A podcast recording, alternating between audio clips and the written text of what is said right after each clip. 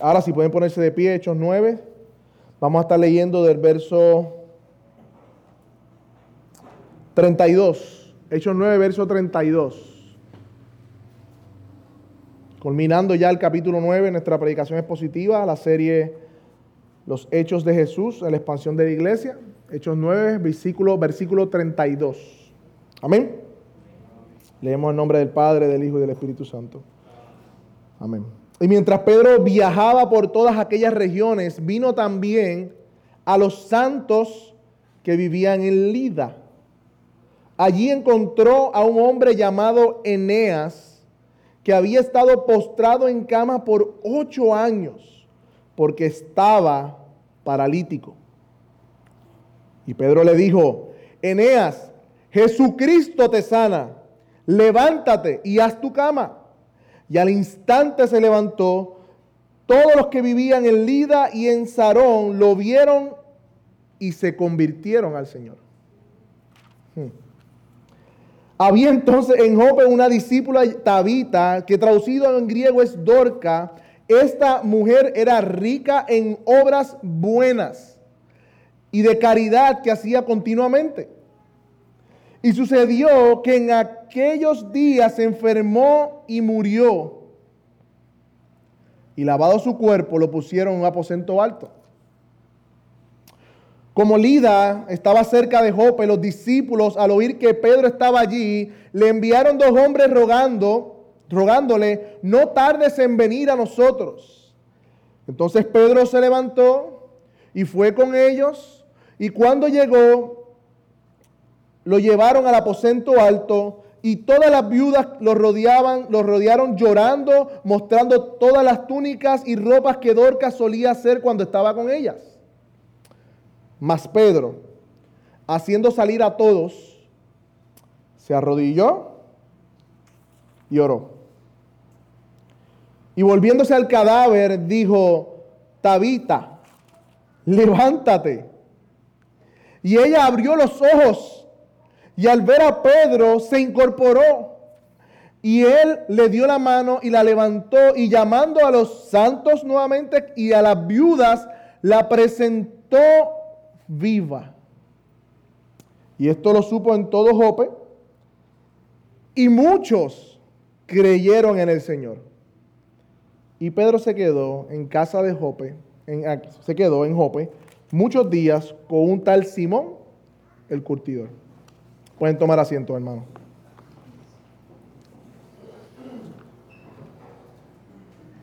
Hace unos años atrás eh, había un, todavía está por ahí, un youtuber famoso, se llamaba Casey Nathan, algo así, el nombre se pronuncia.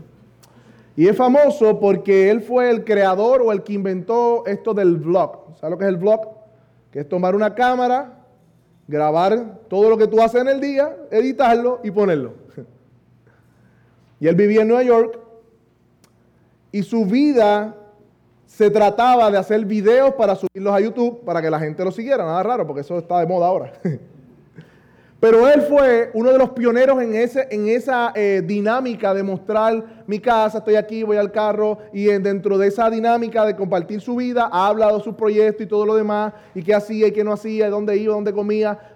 Eso se llama el vlog, dar, un, un resumen de tu vida en video, editarlo y ponerlo.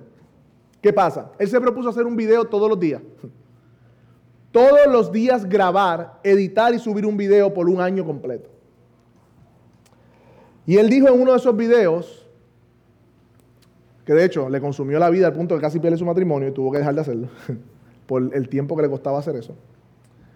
Dijo uno de esos videos que él cuando miraba su agenda para poder cumplir con su meta y estar enfocado en poner videos todos los, todos los días, él miraba el calendario, no sé si usted tiene un calendario digital y ven unos puntitos, eso significa que hay una cita, un compromiso, una reunión, ¿verdad? Cuando ponemos en los calendarios.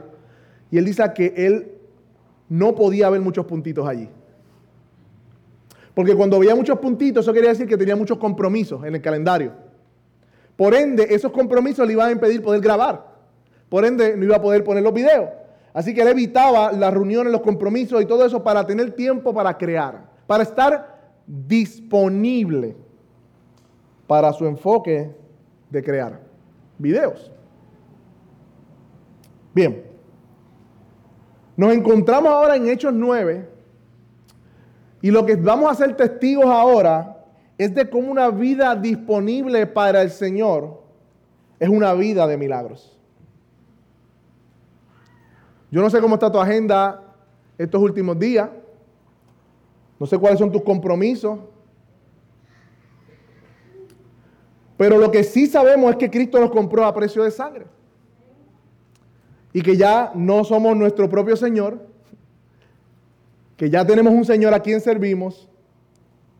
Y nuestra agenda debe reflejar eso. Y Pedro, la vida que vamos, lo que vamos a leer ahora, vamos a ver a un Pedro, un discípulo que el Señor salvó, disponible para el Señor. Y esa disponibilidad Dios lo usó para hacer su obra en su iglesia. Recuerda el capítulo 9, haciendo un resumen rápido. Pablo es presentado a los hermanos por Bernabé y tuvo que salir huyendo dos veces. Los hermanos dijeron, vete, vete de aquí. Y ahora Lucas nos narra una transición a Pedro nuevamente. Los primeros capítulos, de hecho, estábamos viendo a Pedro y a los apóstoles, Pedro y los apóstoles. De momento, en el capítulo 9 nos, presenta a Pablo, ¿no? Eso fue lo que, lo que vimos en Hechos 9 al principio. Pero ahora Pablo sale para un momento de preparación porque Dios tenía un ministerio grande con Pablo que era predicar a los gentiles, ser misionero a los gentiles y para eso necesitaba ser preparado. El otro día escuché que Justin Bieber quería ser pastor. No sé si es verdad, ustedes lo escucharon. Pero eso te da una idea de la trivialidad con que la gente toma el ministerio. Pablo, un hombre letrado porque sabía de la ley, tomó aproximadamente 12 a 13 años prepararse. Para su primer, para su mandato llamado que cuando los apóstoles se reunieron en Antioquía lo enviaron de misionero con Bernabé. Él sí predicaba, él sí enseñaba, pero oficialmente llamado al ministerio pasaron casi 12 o 13 años en donde él se preparó para esa misión. Y mientras Pablo se está preparando, entonces Lucas nos apunta el foco nuevamente a Pedro. ¿Qué está haciendo Pedro? Porque al mismo tiempo que Pedro, como quiera, estaba hablando el Evangelio en su lugar, allá en Damasco de vuelta, Pedro también estaba ocupado en las cosas del Señor. Y Pedro, no sé si recuerdan, era un discípulo que fue transformado por Jesús. ¿Recuerdan el carácter de Pedro? Carácter volátil, un carácter eh, torpe en ocasiones, hablaba cuando no tenía que hablar, hacía lo que no tenía que hacer. De hecho, cuando Jesús fue arrestado, sacó una daga, pero no fue para la, oreja que iba, iba, la daga, parece que se movió el, el soldado. Y Jesús lo reprende y dice que hierro mata, hierro muere. Pedro, ese es Pedro, el revoltoso, el que juró al Señor y le dijo, te prometo que aunque todos te dejen, yo no te voy a dejar, Jesús. Y cuando fue confrontado, ¿qué hizo? Temió a los hombres y negó al Señor tres veces. Pedro, un hombre confiado en sí mismo, no sé si esto te, describe de alguna manera en tu pasado, un hombre lleno de temor al hombre. Pero Jesús lo transformó en un pastor de ovejas. El llamado de Jesús y el testimonio de Jesús, de, Pedro, es una vida transformada y restaurada y ahora disponible. Y cada uno de los que estamos aquí, todos nosotros, fuimos también transformados por el Señor, si hemos creído en Él. Mira lo que dice Corintios 6, 9. ¿O no sabéis lo que, lo que los injustos no heredarán el reino de Dios? No se dejen engañar ni los inmorales, ni los idólatras, ni los adúlteros, ni los afeminados, ni los homosexuales, ni los ladrones, ni los avaros, ni los borrachos, ni los difamadores, ni los estafadores heredarán el reino de Dios. Y mira lo que dice Pablo, y esto eran algunos de vosotros. Y quizás alguna de esas cosas también los éramos nosotros. Pero Pablo dice a la iglesia, esto era alguno de vosotros, pero fuiste lavado, fuiste santificado, fuiste justificado en el nombre del Señor Jesucristo y el Espíritu de Dios en ustedes. Cada uno de nosotros que hemos venido al Señor, Dios ha hecho una obra De hecho, esa es la marca verdadera de que hemos, hemos sido salvos, una vida transformada. No hay hombre o mujer que venga a Cristo que Dios no cambie. Así que, hermano o hermana que está aquí, que no ha venido al Señor, sabes que tu vida de pecado es todo lo que Dios necesita para transformarte. No tienes que cambiar nada, no tienes que arreglarte primero, tienes que venir tal y como estás. Él te cambia. Él te cambia. No se trata de ti, no se trata de lo que tú puedas hacer, se trata de lo que Dios puede hacer. Y Pedro era este hombre que tenía un carácter volátil, que, era este, un temperamento fuerte, confiado en sí mismo. Dios lo transforma en un pastor de ovejas y eso es lo que vimos aquí en este capítulo que vamos a ir desmenuzando. Otro aspecto que vemos aquí es que no sé si se dieron cuenta que en Hechos 2, 4 y lo que hemos estudiado, Pedro predicaba a las multitudes. Y en uno de sus salmones, tres mil personas vinieron al Señor y después con el mago. Pero vemos una transición del ministerio público de las multitudes al ministerio personal, uno a uno, de Pedro. Vemos a Pedro visitando a los hermanos. De hecho, me gusta más la traducción que usa la Reina Valera, porque aquí dice que viajaba, pero aquí dice aconteció que Pedro visitó a todos estos hermanos. Y yo sé que en el contexto que vivimos nos, somos empujados a, llamar la atención y a ser el centro de atención y todos los demás. Y cuando yo veo estos pastores que son como que el centro de la iglesia y, estos rockstar cristianos, eso no existe en el cristianismo verdadero.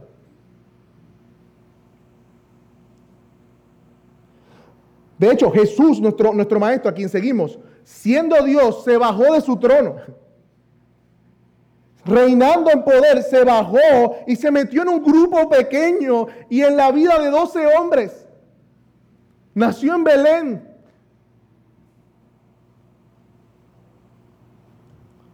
Muchos decían, de ahí puede venir algo bueno. A ese nivel. Dios se metió en la vida de 12 hombres y vivió con ellos. Dios mismo.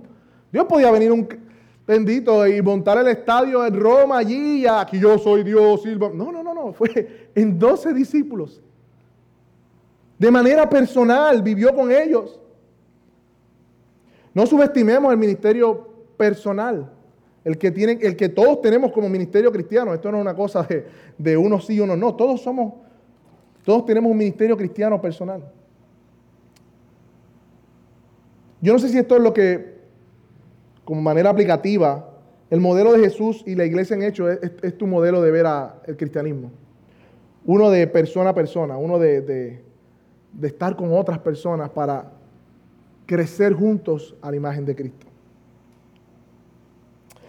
Y el trabajo es mucho, pero el diseño de Dios no es un diseño de llanero solitario. De hecho, aquí no, no, lo omite, pero en Hechos 8, esas regiones a que Pedro fue, que vamos a entrar al texto ahora, ya Felipe había pasado por allí. Recuerda cuando Felipe estaba con un nuco, fue transportado y pasó por esas regiones, ministró esas regiones, predicó el Evangelio, hermanos creyeron y ahora Pedro viene a visitar a esos hermanos. un trabajo en equipo. Aquí no hay rockstar, aquí no hay eh, los más sobresalientes, artistas, no. Todos somos siervos del Señor y ahora Pedro viene a visitar a aquellos que Felipe les predicó el Evangelio. Y ahí en el versículo 32, vayan conmigo, dice lo siguiente. Y aconteció que Pedro visitando o viajando a todos, vino también a los santos que habitaban en Lida una cosa que notamos, número uno, que Pedro estaba en movimiento. Así como Jesús estaba en movimiento. Visitando de manera personal a los santos. Y como comencé con la ilustración del, del youtuber, ¿cuál es tu disponibilidad?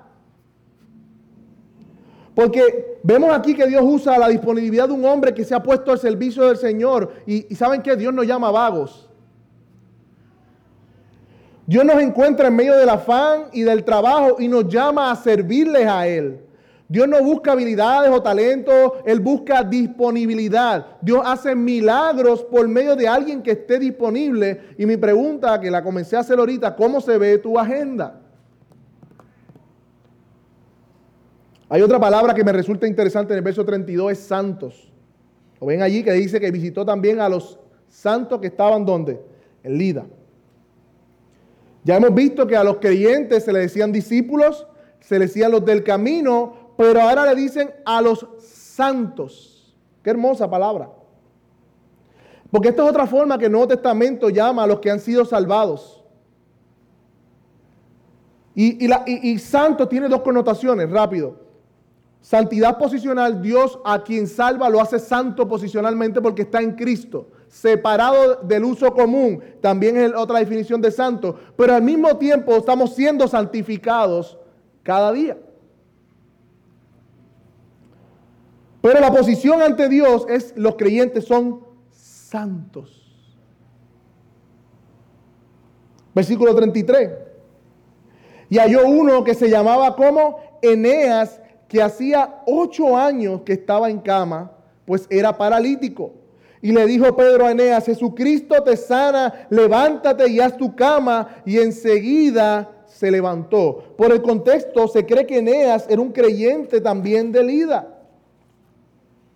Este hombre había quedado paralítico ya por ocho años, Eneas. Esto era una condición muy penosa. Y más en el tiempo primitivo donde la iglesia estaba saliendo, surgiendo. Y no sabemos mucho sobre Eneas. De hecho, si, miramos bien el pasaje, Lucas no enfoca la atención en Eneas. Sino que el foco del pasaje es lo que Pedro le dice a Eneas. Mira qué interesante. Jesucristo te sana. Hace unos domingos cuando comenzamos la serie había un cojo frente a la puerta de la hermosa, ¿se acuerdan? En el pórtico de Salomón, que Andrés predicó sobre eso. Y ese cojo fue sanado. Y mucha gente se sorprendió y fueron detrás de Pedro y de Juan, wow, ¿cómo hicieron ese milagro? ¿Cómo hicieron ese milagro? Pero en Hechos 3 dice, Pedro dice, pueblo de Israel, ¿por qué se sorprenden lo que ha pasado? ¿Por qué nos miran como si por nuestro propio poder o virtud hubiéramos hecho caminar a este hombre? Y Pedro dice en el versículo 16, por la fe en el nombre de Jesús, Él ha sido restablecido a quien ustedes ven y conocen. Esta es la fe que viene por medio de Jesús. ¿Qué hizo Pedro en Hechos 3? Milagro, no yo, Jesús. ¿Qué hace Pedro aquí en Hechos 9? Milagro. Jesucristo te sana, no yo. Yo no tengo poder en mí mismo. Es el reconocimiento de que todo lo que Él puede hacer de parte de Dios no tiene que ver con su poder ni su eh, habilidades ni nada por el estilo, sino dándole la gloria a Jesucristo. Y esta es una marca distintiva del creyente verdadero y es que quiere glorificar a Jesús en todo lo que hace. No, porque yo, Señor me usa grandemente, yo he hecho grandes milagros, eh, o yo he predicado, o se ha convertido tres mil almas por mí. ¿Y qué es eso? Miren los apóstoles. Porque yo, yo, yo tengo que ver con esto, eso es Jesús.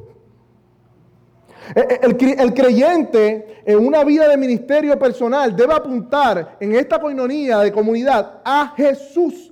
A Jesús. Una pregunta, ¿cuántas veces el nombre de Jesús es pronunciado en nuestros labios todos los días? Piensa en esta semana. ¿Qué pasó? ¿Cuántas veces el nombre de Jesús lo, lo pronunciaste? ¿Cuántas veces en esta semana tú apuntaste a Jesús de algo bueno que sucedió?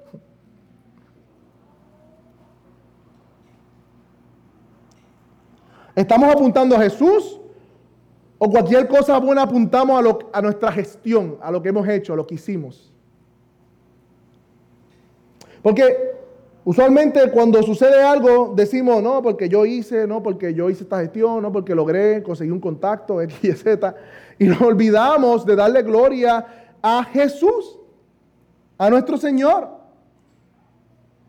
Y le voy a dar una prueba para esta semana. Se van a ir con asignación.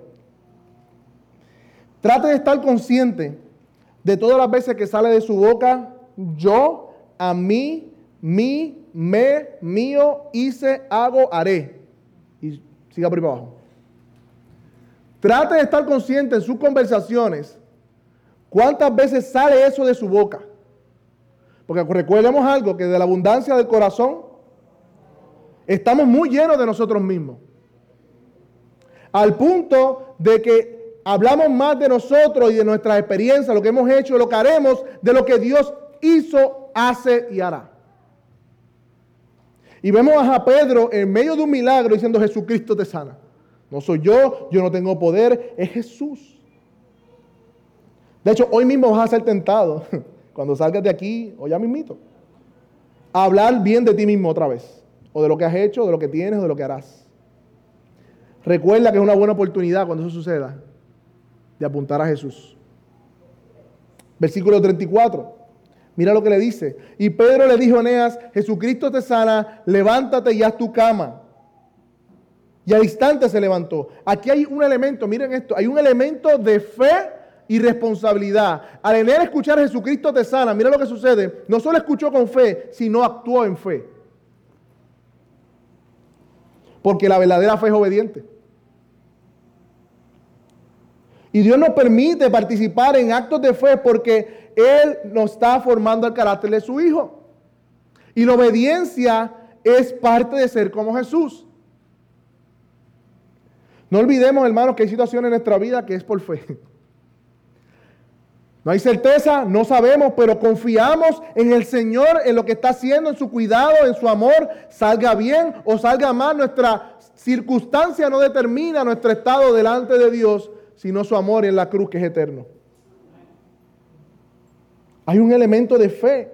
Le dice, levántate y haz tu cama. Y él que al instante se levantó, reaccionó a la palabra, creyó a la palabra de que Jesús lo estaba sanando. Interesante, le dice, haz tu cama también. Es como pasa la página, ya se acabó eso. Recoge y nos vamos. Ya no necesitas ese lugar donde estabas.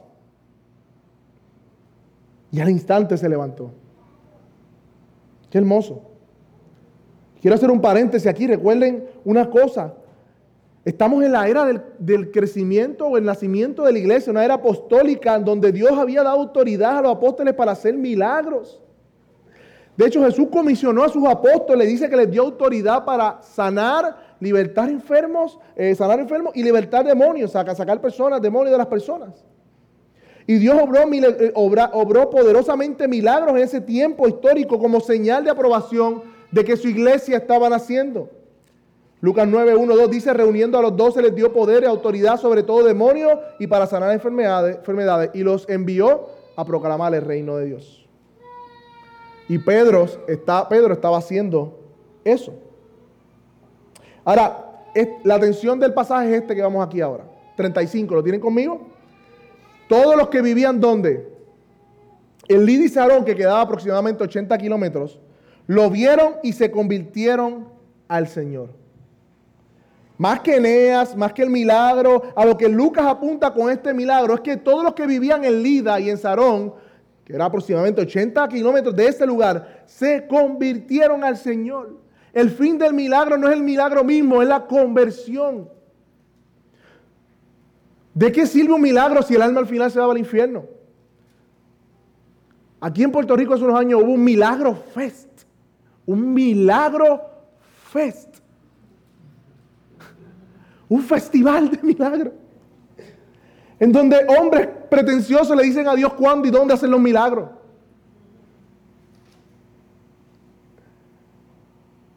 manipulando con canciones, con antra, con una, a la dos y a las tres ahora, créelo, ay, un revolú, y después el testimonio, yo te sané y me pongo por ahí, yo sané a tanto.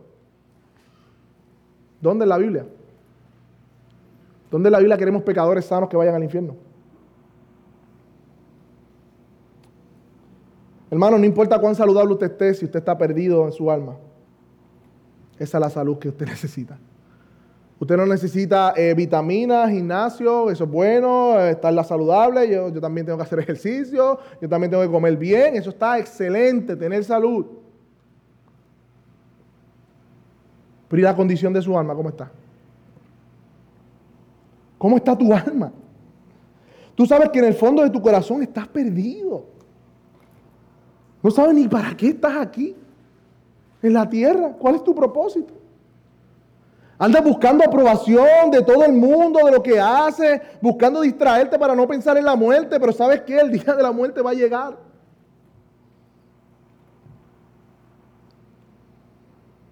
No importa cuántos gimnasios vayamos, cuán bien salud comamos, todos vamos a, vamos a morir. ¿Y de qué vale estar sano físicamente si nuestra alma está enferma, moribunda y muerta. Y aquí vemos cómo Jesús seguía añadiendo a la iglesia y trayendo sus hijos a la luz. Y todas estas personas, mira, el verdadero milagro es que todas estas personas fueron resucitadas. Sí, todas las personas que vivían en Lida y en Sarón fueron resucitadas espiritualmente, algo que nadie puede hacer. Ese es el milagro más grande, una vida que venga al arrepentimiento y fe. Una vida muerta espiritualmente y que Dios abra sus ojos. Ese es el milagro más grande. ¿Tú quieres ser testigo de esos milagros? Te pregunto nuevamente, ¿cómo está tu disponibilidad? Porque Dios nos manda a ser testigos también a nosotros de cómo Él sigue salvando. Y Dios usa vidas disponibles para eso. ¿Estás muy ocupado para servir a Jesús? Estás bien busy, estás bien cargado. Tienes dos trabajos, estás estudiando, estás haciendo 20 cosas. Y tu vida drenándose, drenándose espiritualmente, afanado, turbado. No vas a encontrar paz, ni plenitud, ni gozo hasta que no vivas para lo cual fuiste creado. No importa lo que hagas. No importa cuántas metas académicas logres, no importa cuántas eh, metas eh, laborales logres, no importa cuánto ganes, dónde vivas, eres un desdichado. Si no vives para lo que Dios te llamó, ¿tienes algo mejor que experimentar que ver muertos resucitar? ¿Tú tienes algo mejor que hacer que eso? Yo recuerdo cuando empecé a reunirme en la barbería y ver lo que Dios estaba haciendo y hablando con Andrés, todavía no había venido acá. Dije, wow, qué hermoso. Me dijo Andrés, montate en la ola. Me acuerdo, me dijo, montate en la ola. Y eso se me quedó grabado. Y yo, Dios está haciendo algo hermoso aquí. Yo quiero, yo quiero ser testigo de eso. Yo quiero ver gente que Dios resucite. Yo quiero que mi vida esté disponible para eso. Yo quiero que mi vida sea definida por eso y con muchas dificultades. Y todavía hay muchas cosas que tengo que, luchar en mi corazón para que esa disponibilidad esté allí. Pero yo creo que esto es un llamado que Dios me hace a mí, les hace a ustedes, para mirar nuestra agenda y ver si estamos viendo muertos resucitados alrededor nuestro. Dios hace su obra a través de siervos disponibles.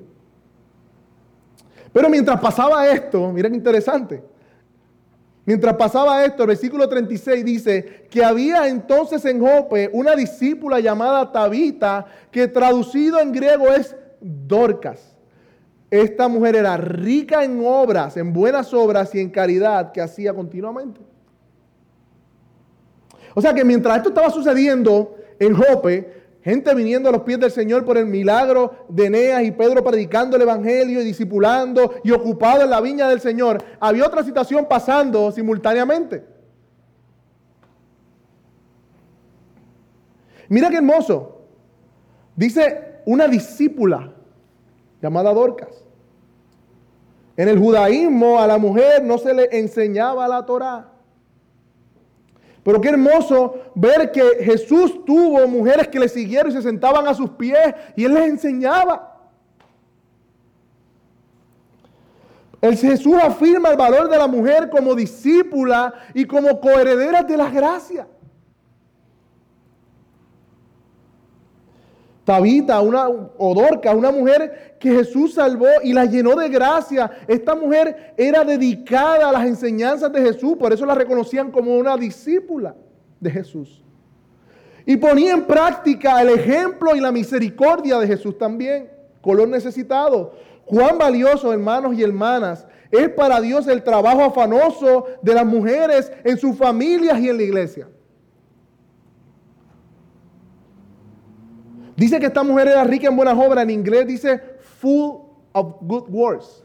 Y es como, como este sentido de que estaba controlada, dominaba, dominada por el servir al Señor en buenas obras. Era como lo, que, lo que, eh, ocupaba su mente. Eso es lo que traduce la, la palabra allí. Totalmente entregado. Yo no sé si usted ha conocido personas workaholics. Yo tuve un jefe workaholic que es adicto al trabajo. Yo tuve un jefe así. Tenía cuatro hijos y se perdió tres de sus partos. No fue a los partos de sus hijos porque estaba trabajando. El último fue por, porque, por chiripa. y él nos quería meter esa mentalidad a nosotros. Y nos decía en las reuniones, ah, ustedes no tienen que estar en un parto, ustedes no son médicos. Tienen que trabajar, si están trabajando, están trabajando. Y vivía para el trabajo. Y su mente lo dominaba del trabajo. Y tú hablabas de él, hablaba del trabajo del trabajo, del trabajo, y estaba hasta las 7, 8 de la noche, llegaba a su casa, el otro día 6 de la mañana estaba en el trabajo. Y, está, son gente que están dominadas, adictas al trabajo. Por pero de la misma manera, esta idea de controlada por, así estaba esta mujer sirviendo al Señor, controlada, que su vida era eso. Esta mujer era la, era personificación de lo que un creyente debe ser. Efesios 2.10 dice que somos hechuras suyas, creados en Jesús, ¿para qué?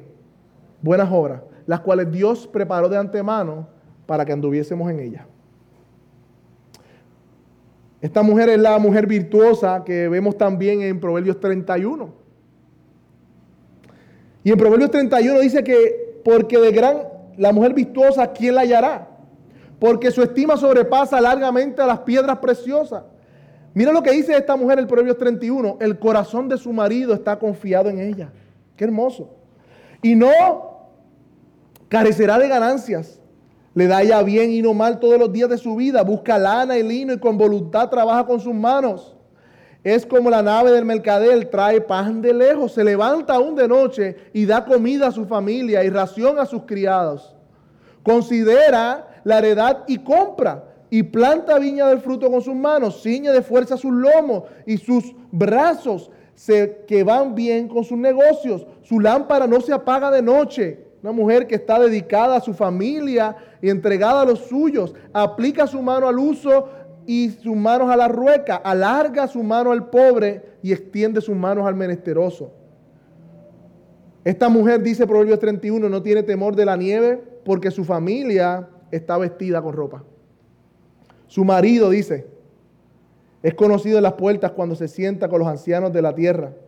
Hace telas y vende y da cintas a los mercaderes. Fuerza de honor son su vestidura y se ríe del porvenir. La mujer de Proverbios 31 se ríe del porvenir. Abre su boca y ¿qué hace? Con sabiduría. Y la ley de la clemencia está ¿dónde? En su lengua. Considera los caminos de su casa y no come pan de balde. Se levantan sus hijos y la llaman bienaventurada. Y su marido también la alaba. Muchas mujeres hicieron el bien, mas tú sobrepasas a todas. Engañosa en la gracia, chicas y hermanas que están aquí. El engañosa en la gracia y la vana de hermosura. Pero la mujer que teme al Señor, esa será alabada. Vivimos en un mundo sexualizado, donde empujan a la mujer cada vez más a ser más sexual, más sexual, más provocativa. La tratan como una cosa, como un producto. Y, muchas veces, como estamos rodeados de todo eso, caemos y las chicas caen en ese engaño. Hermanas que están aquí, la hermosura y la gracia de que este mundo es vana. Dice que la mujer que teme al Señor, esa es la que es alabada. Te describe este pasaje a ti, hermana, que estás aquí.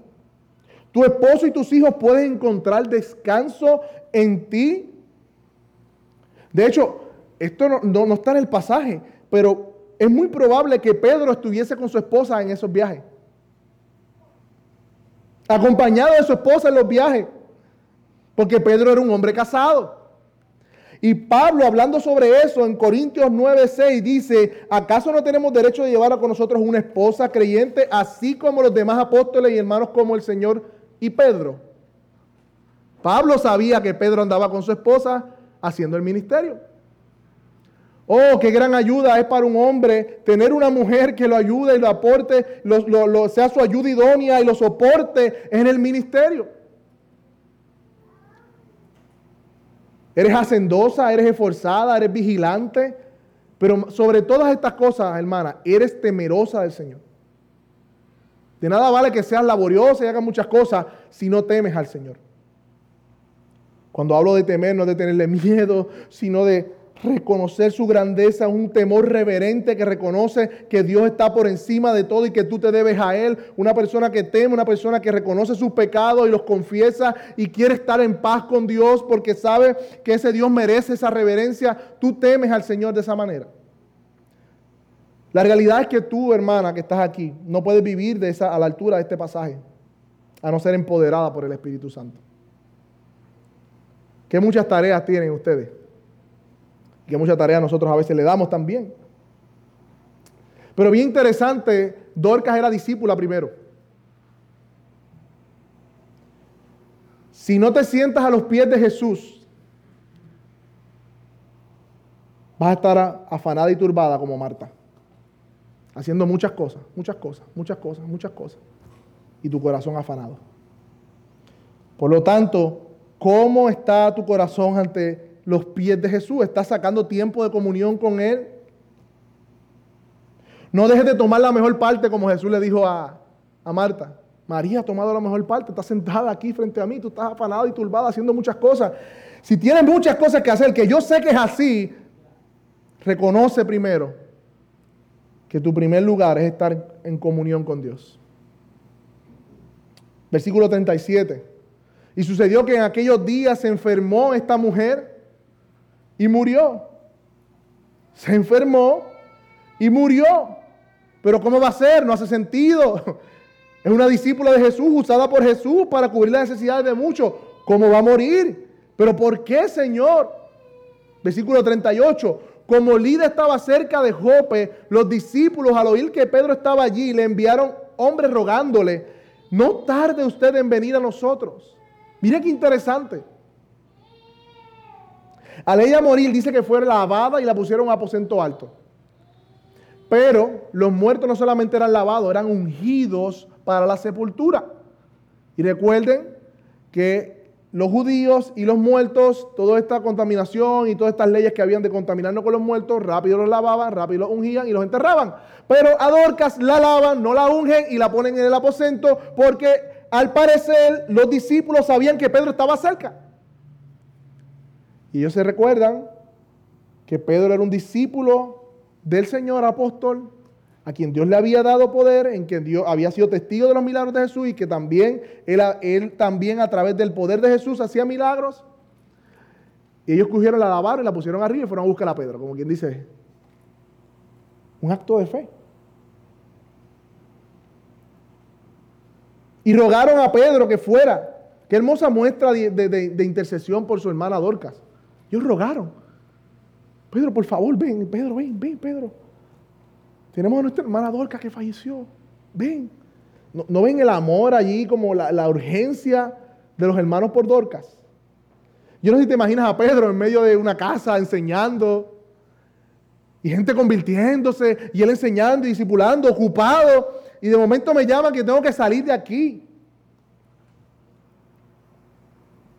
Pero Pedro se levantó y fue con ellos, versículo 39. Dios ahora mueve a Pedro de Jope porque había mucho que hacer, a la Jope porque había mucho que hacer, igual como había trabajo en Lida, pero mueve a Pedro de Lida a Jope. Dios tenía planes también en Jope.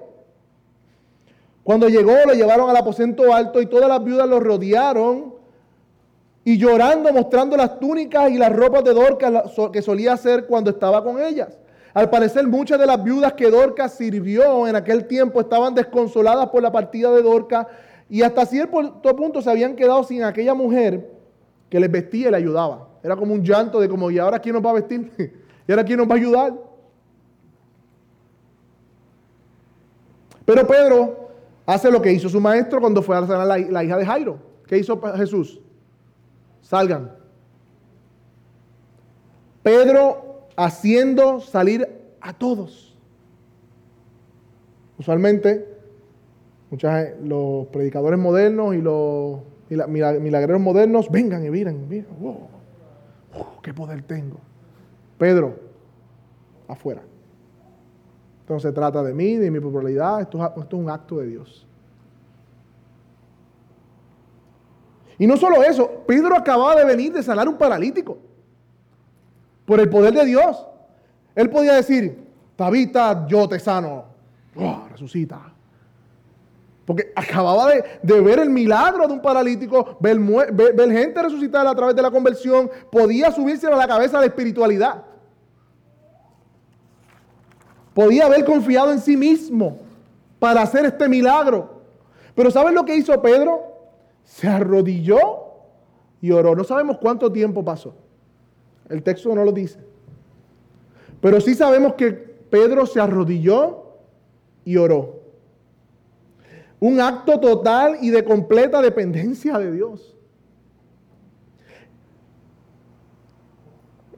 Es la señal verdadera de nuestra dependencia, de que somos creyentes en nuestra oración.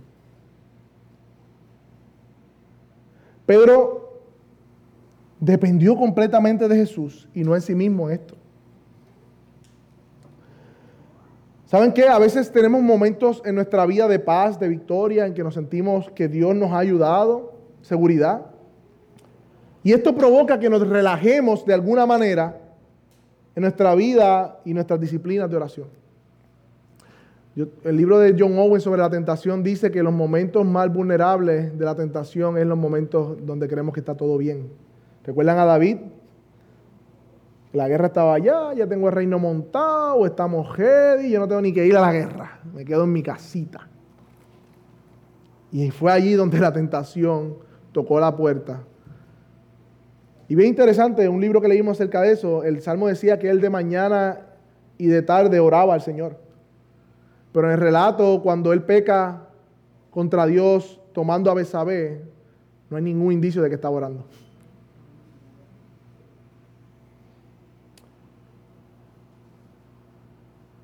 ¿Te ha llevado a relajarte? ¿Te has relajado un poco en tu vida de oración? Y me hablo a mí mismo. Me hablo a mí mismo. Pichi, ¿cómo está tu dependencia de Dios?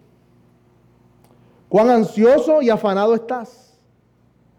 ¿Estás esperando tranquilamente como un niño su presencia? ¿O crees que lo que pienses, planifiques o hagas te va a sacar de los apuros? Salmo 41 dice, esperé pacientemente al Señor. Y miren cómo esperó él. Se inclinó allí a mí y oyó mi clamor, dice el salmista. O sea, que él estaba esperando en oración. Y la respuesta de esperar en oración es, me sacó del hoyo de la destrucción, del lodo cenagoso. Y a veces Dios nos permite en ocasiones experimentar las desesperaciones más profundas para que allí en el hoyo oscuro podamos levantar nuestra mirada y reconocer que somos un fracaso en nuestras propias fuerzas y que debemos volvernos nuevamente a la fuente de vida que es Jesús. ¿Usted sabe por qué un, no, un no creyente no ora? Por eso mismo, porque se cree suficiente. Esta es la razón por la que un no creyente no ora. Porque él se cree suficiente, independiente, sabio en su propia opinión Pero lo que Dios dice en su palabra del no creyente es uno que está ciego, enfermo y muerto. La marca distintiva del creyente es, la oración. también de nada nos sirve estar disponibles para el Señor si no somos dependientes de Él en oración. De nada nos sirve tener todas las habilidades del mundo si no confiamos en lo que Él va a hacer a través de su poder y no de nosotros. Porque la tarea que tenemos por delante, hermanos, es resucitar muertos. Eso no es difícil, eso es imposible.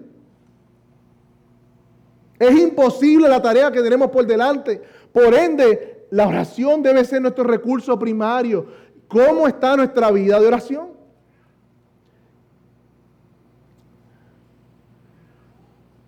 No recuerdo cuál fue el teólogo o el puritano que dijo, a menor oración, mayor tentación. Cuando no permanecemos en oración, permanecemos en tentación.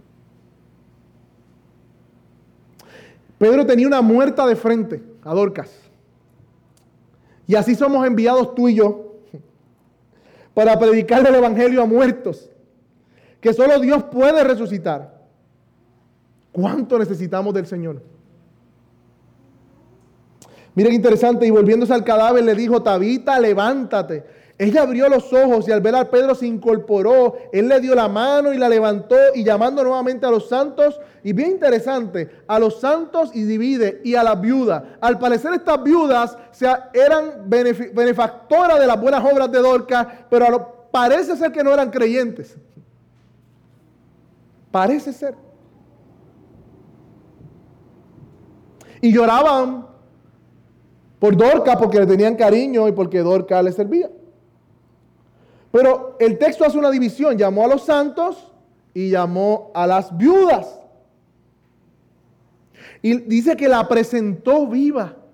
Así como Jesús presentó viva a la hija de Jairo se la dice, y se la dio a sus padres, le dijo, denle de comer. Así Pedro le dijo, aquí está viva. Y miren el versículo 42, esto se supo en todo Jope y, y nuevamente Lucas nos apunta, y muchos creyeron en el Señor. Muchos creyeron en el Señor. ¿Recuerdan la anterior? Y todos creyeron en Sarón y Lida. Y muchos creyeron en el Señor. El milagro que Dios acababa de obrar a través de Pedro no era para un milagro en sí. No era para que Pedro se saltara. No era para que Dorcas dijera, ay, sí, mira, morí, morí. No, es, es que habían muchos allí que Dios iba a llamar a salvación también. Y así como Dorcas estaban muertos. Y este milagro, esta señal de parte de Pedro fue la gasolina para que ese evangelio cobrara vida entre ellos. El verdadero milagro es ver una persona que se convierta al Señor. Unas conclusiones finales y unas aplicaciones finales. A los creyentes que estamos aquí, nunca subestimemos el ministerio personal, el ministerio uno a uno, lo que ocurre fuera del ojo público. Porque Dios hace grandes cosas y trae mucho fruto para su gloria. Yo recuerdo la iglesia, visitar la iglesia de Juan Meletiche, un hermano pastor en Calle, y decía, en la puerta, tu ministerio comienza de esta puerta para afuera. Me gustaba lo que me gustó eso, se me quedó grabado. Cuando yo estaba saliendo del servicio, era creo una conferencia, algo sobre interpretación de la escritura, salí y cuando miré arriba decía, tu ministerio comienza de esta puerta para afuera. A veces pensamos que el ministerio es esto, esto, aquí. Johnny Hong dijo una vez, que hay más trabajo camino al púlpito que en el mismo púlpito. Hermanos, al lado de ustedes hay mucha gente en necesidad. Hay hermanos creyentes y no solamente creyentes, hay muertos. Estamos rodeados de muertos. Quizás ahorita tú vas a una reunión familiar y seas el Pedro enviado. Quizás mañana en tu oficina se acerque un Eneas o una Dorcas. Mi pregunta es, ¿estás, ¿estás disponible o estás muy ocupado? ¿Apuntarás a Cristo o hablarás de ti? ¿Orarás como señal de dependencia o confiarás en tu propia fuerza? Y a, veces estas oportunidades vienen, y quiero mostrarte de maneras que vienen para que tú cuando sucedan, puedas recordarte de esto. Hay compañeros al lado tuyo de trabajo con situaciones difíciles en su vida, con problemas. Y muchas veces se acercan a ti y te dicen, están contando un problema. Oh, que te sirvieron el plato. No para darle la solución al problema, sino al problema verdadero de su alma. Esa ha sido mi experiencia en mi trabajo. Dios en su misericordia ha puesto personas allí y comienzan hasta a llorar en mi oficina y, haciendo así, yo lo escucho y haciendo así en mi mente. Aquí voy. Hace poquito un chofer nos estaba llevando y, yo tenía miedo de predicarle. Yo, tenía miedo yo, pero ¿cómo lo hago? ¿Cómo lo hago? No sé si le pasa a ustedes, yo soy el único. Le predico, no le predico, ¿qué le digo? ¿Cómo lo digo? Y él estaba hablando de su vida. Yo estaba con mi hermana y mi hermana me miraba y yo como que, hasta que dijo, no, porque todos vamos a morir. Yo, ah, gracias Señor. Porque tú me la pones fácil. Yo luchando, yo luchando y el Señor me la puso ahí. Pero yo comencé a orar, yo dije, Señor, ayúdame a cómo presentarle el Evangelio a este hombre. Y Dios me la puso fácil. Y yo, ¿estás preparado entonces para ese juicio? Sabes que hay un juicio final, ¿verdad? Y ahí veo, wow, que yo era de la iglesia y un pastor me votó. Y yo, y yo mira hermano, aquí nadie votó a nadie, usted se fue porque quiso. Ante Dios, a este juez tribunal, esa excusa no va a servir. Y comenzamos a predicar el Evangelio. Hasta que de momento hizo, ok, bye, y se fue. Pero Dios, Dios me dio la oportunidad porque yo no me atrevía. Estemos alerta, estemos disponibles a las oportunidades de los dolques y los veneras que tenemos al lado nuestro. Un familiar con una duda, con una pregunta, una mesera, un trabajador que te atiende, que te da un servicio. ¿Estás disponible? Hay temores, claro que sí hay temores. ¿Estás dependiendo del Señor en esos temores? Recuerda que Dios usa personas dispuestas para que sean testigos de milagros. Otra forma que te voy a, sugerir es que puedas orar a Dios para que te ayude a liberar agendas y compromisos paganos que nada tienen que ver con los frutos eternos que Él quiere para tu vida. Una vez yo dije, estoy bien ocupado, estoy bien cargado. Un señor me dijo, tú muchas veces nos metemos en cosas que Dios no nos llama, por eso estamos así. Punto. Y wow, ¿verdad? Estamos haciendo cosas que Dios no nos mandó a hacer y nos ocupamos y después decimos que no podemos, pero ¿qué, qué tú haces haciendo eso? Haz espacios intencionales en tu agenda para las relaciones. Busca el ritmo de tu vida hábitos que estén drenando tu disponibilidad entre quizás el entretenimiento, un turno adicional de trabajo, compromisos no mandados por el Señor en que nos metemos. Hay cosas en nuestra vida que drenan nuestra disponibilidad. Medita en ella, ora y pídele a Dios oportunidades para que tú seas testigo de milagros. Otra pregunta, ¿estás meditando en el Evangelio? Porque ¿sabes qué? Servimos a un rey que se bajó de, los cielos y vino a ocuparse, invertirse en hombres y mujeres lentos para aprender, tardos de corazón, hombres de poca fe que buscan su propio bien, pero Jesús se invirtió en ellos. Jesús te llamó a ti y ahora te ha dado la palabra para que conforme a ese mandamiento, hacerte tu discípulo y que hagas lo mismo que él hizo. Quizás que no estás meditando en el Evangelio. Cristo, Jesús, Dios, se hizo hombre y se invirtió en hombres y mujeres. Tú y yo éramos Eneas y también Dorcas, estábamos paralíticos, estábamos muertos. Pero por su sacrificio en la cruz hemos cobrado vida, porque Él nos ha dado la gracia de creer en Él. Y a los que no han creído, si tú has visto un hombre o una mujer que estaba muerto en sus delitos y pecados, y lo has visto cómo Dios lo ha transformado y lo ha resucitado, tú eres testigo de un milagro también. ¿Y sabes qué? Mayor responsabilidad tiene. Porque tú has presenciado una señal de que Dios es verdad y de que Dios cambia a las personas y de que Dios salva a las personas y las hace una persona nueva. Eres testigo del poder de Dios. Si tú todavía no has venido a Cristo, no tienes excusa. Porque Él puede transformar tu vida también, así como lo hizo con el milagro que has testificado, que has visto y tú lo sabes que es verdad. Estás muerto, estás enfermo. Tú no eres lo que piensas, tú no eres más inteligente que nadie, más independiente que nadie, sino que tú eres Eneas y Dorca y no puedes hacer nada por ti mismo a menos que Cristo te salve. Y yo creo que a través de su palabra Dios te está llamando hoy a salvación. Pídele a Dios que pueda ser testigo viviente de ese milagro, que tu vida sea también una vida transformada, que no solamente lo veas en otro, no solamente lo veas en los demás, que lo puedas ver en tu propia vida. Dile, Señor, sálvame, hazme vivir verdaderamente. Pídele al Señor que te salve, que se haga suyo y que te dé vida. Cree en Jesucristo y te salvará. Levántate y recoge tu cama.